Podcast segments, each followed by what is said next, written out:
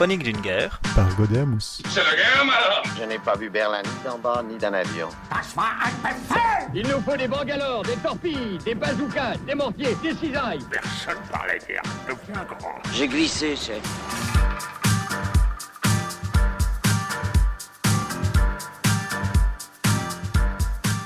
Bonjour tout le monde et bienvenue dans Chronique d'une guerre. Nous sommes le 14 mai et tout se passe plutôt mal pour les Alliés.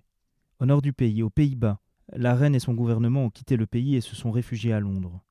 Il n'y a plus que Rotterdam qui résiste, mais qui souhaite signer la reddition. Entre-temps, sans bombardiers d'école, la ville se rend, les Allemands n'arriveront malheureusement pas à joindre les bombardiers à temps, et les bombes seront lâchées, la ville sera ravagée. En France, à Sedan, les Allemands ont bien passé la Meuse. Les bombardiers français et anglais vont tenter de détruire les ponts de bateaux qui ont été réalisés par les Allemands, mais cela ne suffira pas à combler la brèche.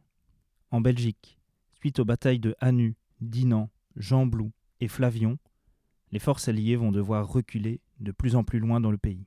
Tout l'intérêt pour les Allemands est à chaque fois de sécuriser les passages des différents fleuves. C'est donc d'abord la Meuse, puis la Sambre et enfin l'Escaut, qui consisteront les points stratégiques à sécuriser. Les Allemands mettent en place ce que l'on appelle des têtes de pont, notamment à Dinan et à Sedan, c'est-à-dire des endroits stratégiques dans lesquels on peut préparer la logistique pour la suite des combats ou dans lesquels on peut se replier si nécessaire.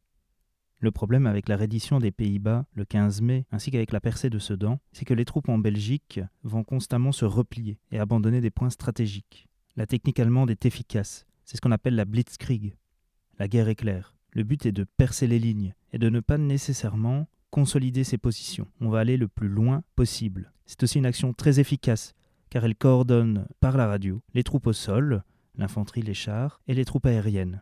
Les chars modernes vont jouer un rôle extrêmement important dans cette stratégie. Les officiers vont également devoir être sur le front pour transmettre les ordres le plus rapidement possible. Cette question de la stratégie et des ordres transmis, c'est ce qui va poser problème en France. La coordination entre les alliés n'est clairement pas extraordinaire à ce moment-là. On est un petit peu sous le choc et on a du mal à s'organiser. De très bonnes troupes françaises notamment vont monter beaucoup trop au nord au lieu de venir en renfort à d'autres troupes qui le méritaient beaucoup plus. Le 16 mai, Gamelin, le commandant en chef de l'armée française, ordonne le retrait des troupes françaises en Belgique. À Paris, on a tellement peur que la route vers la capitale soit ouverte aux Allemands qu'on brûle les archives au ministère et que 25 000 enfants sont évacués de la ville par train pour les mettre à l'abri.